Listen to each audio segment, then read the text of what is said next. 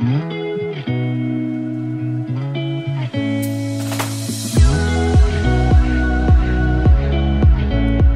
大家好，欢迎来到 Annie 的爱情急诊室，我是 Annie，你的爱情诊疗师。在这里，Annie 会解答大家在感情上遇到的疑难杂症，也会邀请听众朋友来节目上分享亲身经历的感情故事。今天来信的是一位二十二岁即将毕业的大四女学生王同学。她说：“嗨，安妮，我跟男友交往三年多了，六月我们就都要毕业了。男友希望在毕业典礼的时候，我可以跟他爸妈一起吃个饭，聊聊天。他们家是医生世家，从他阿公到他爸妈到他自己都是医生。我知道他终于把我带去见爸妈，代表他认可我。”但我还是会去想，他是医生，成绩又那么好，连续好几个学期都拿书卷奖，又会拉小提琴，又很有文学气质，投稿过很多文学奖，都有很好的名次。反观我，就算读文学相关的科系，也没有什么特别的成就，成绩更是一塌糊涂，完全配不上出身医生世家的他。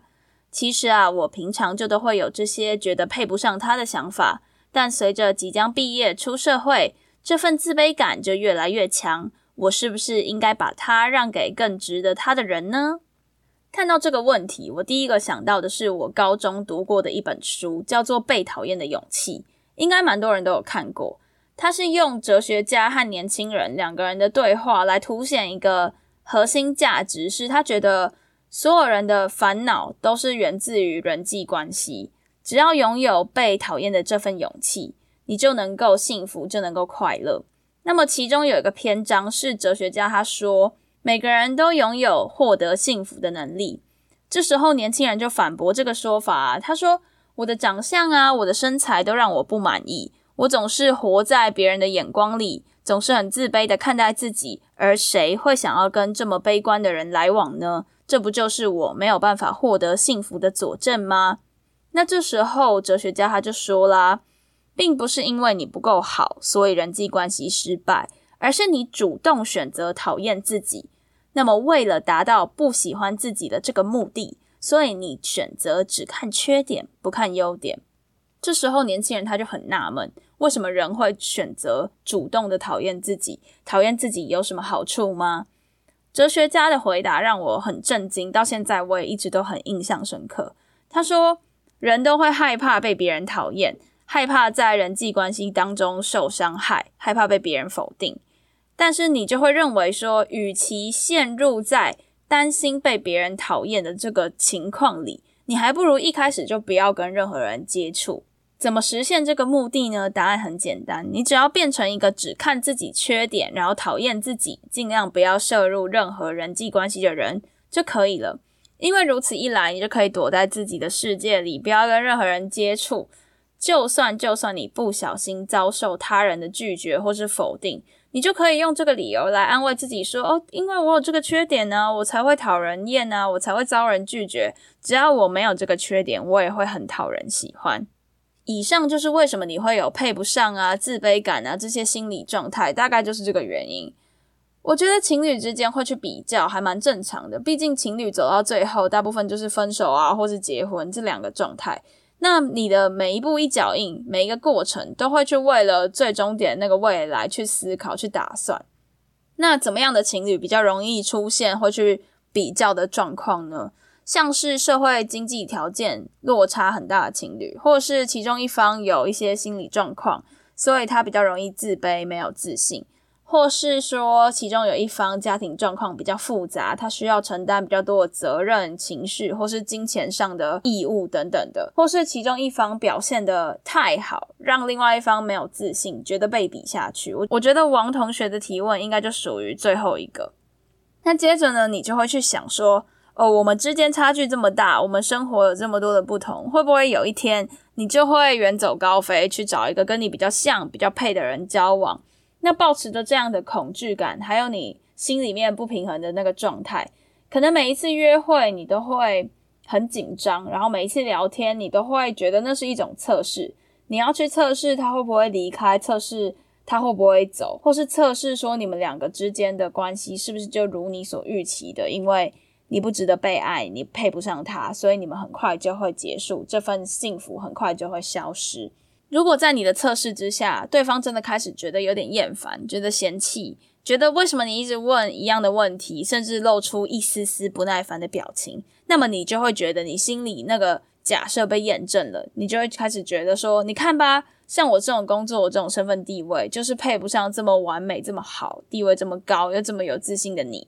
这样的状态很容易让你们之间有一些争执。那除此之外，如果你太过于自卑，可能也会让对方觉得很有优越感。他会开始很自傲的跟你讲话，因为他会觉得你都承认你比我烂了，那我就可以明目张胆的觉得我很好，我就可以用一个高人一等的口气跟你说话。然后甚至他也不会觉得他这么凶是有错，他会觉得说我这么凶是为了让你进步啊，我这么凶是为了让你知道你自己还不够好，要努力等等的。但我觉得也不是所有人都会这个样子。像我前几天参加一个工作坊，认识一个大姐姐，我就看到她前几天在自由现实里面偷说她要结婚了，然后她的未婚夫夫家经济条件非常非常的好，然后。他们在讨论办婚礼的事情啊，他的未来的公婆就会觉得啊，什么事情都可以用钱解决啦，不要在意那么多。那个大姐姐她就会觉得啊，我经济条件没有这么好，然后都还要用这么贵的东西，她很自卑。可是这个时候，她的未婚夫就会在中间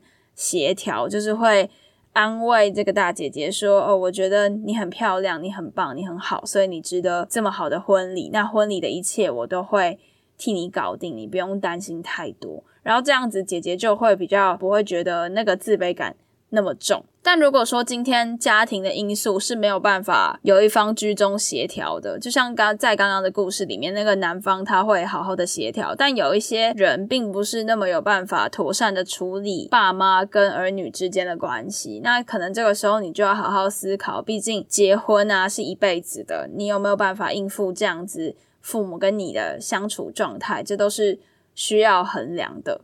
王同学的这个问题也让我回想起我很喜欢的迪士尼电影《阿拉丁》。男主角阿拉丁原本是一个乞丐，他因缘际会之下得到了神灯，那么神灯精灵呢，帮他圆了想要变成一个王子的这个梦想。那阿拉丁呢，用王子的这个身份跟茉莉公主相识。在最后呢，阿拉丁的乞丐这个身份曝光了，可是茉莉公主也没有因此不想跟阿拉丁继续走下去，她反而觉得阿拉丁很善良、很温暖，很想要跟他一起走到最后。而茉莉公主的爸爸苏丹国王甚至为了阿拉丁下修了法律，把公主一定要许配给王子的这项法律删除。因此呢，阿拉丁和茉莉公主就一起经营他们的王国，然后过着幸福快乐的日子。虽然这只是童话故事，但我觉得所有情侣都应该要像茉莉公主和阿拉丁这样子。你要相信对方是喜欢你的某些特质，所以跟你交往。就举王同学的故事来说好了，她的男朋友是医学系，那她在医学系里面当然有你觉得外在条件更好的女生，或者是家庭背景跟她一样好的人。不过呢，王同学的男朋友既然选择跟你交往，那甚至还把你介绍给他的爸妈，就代表他对你是有一定的认可。你要相信自己。那如果这样子想，还是会让你心里有点不平衡的话，我觉得你可以多去了解一些他的领域，就是去，比如说像他实习下班之后，你就可以关心他今天发生了什么事情啊，让他主动跟你分享他的领域的事情。同时呢，你也可以多去了解一些。除了他擅长的领域以外的事情，也就是除了嗯，刚刚讲到什么哦，文笔很好啊，还有会小提琴啊，除了这两个以外的事，为什么？因为如果你也跟着去学音乐，跟着去写文章的话，你可能还是会觉得说，哦，我怎么写都超不过他，我怎么学小提琴都赢不了他，等等的。但如果这个时候你选择做这两件事以外的事，比如说你去学画画好了，那你可能就会在画画当中得到一些成就感。也可以让你觉得说，哎，我学了一件我男朋友不会的事情，我很厉害。像这样子，就会取得比较多的自信和成就感，在相处的时候也比较不会那么不平衡。那最后，我想要跟一些，就如果你发现你的另外一半有一些自卑的情形发生的人喊话一下，就是如果有这样的状况，你要让你的另外一半知道说他很棒，然后知道。你喜欢他的哪里，让他觉得说他的存在是很有意义的。好啦，那最后送大家一句话，这句话是阿拉丁电影里面精灵对阿拉丁说的话。他说：“I made you look like a prince on the outside, but I didn't change anything on the inside。”意思是说，我只能把你的外表变成王子，但没有办法改变你的内在。这也就是为什么茉莉公主不管阿拉丁是王子还是乞丐，都愿意看到他善良温暖的一面，跟他继续交往，继续走下去。今天的诊疗就到此结束啦。喜欢今天的分享，别忘了追踪我们的 IG Annie，你的爱情诊疗师，也可以点主页的链接，更了解我们哦。最后啊，如果你还在为情所苦，快到匿名提问箱写下你的问题，挂号 Annie 爱情急诊室，让我们治愈你的心。我们下集见，拜拜。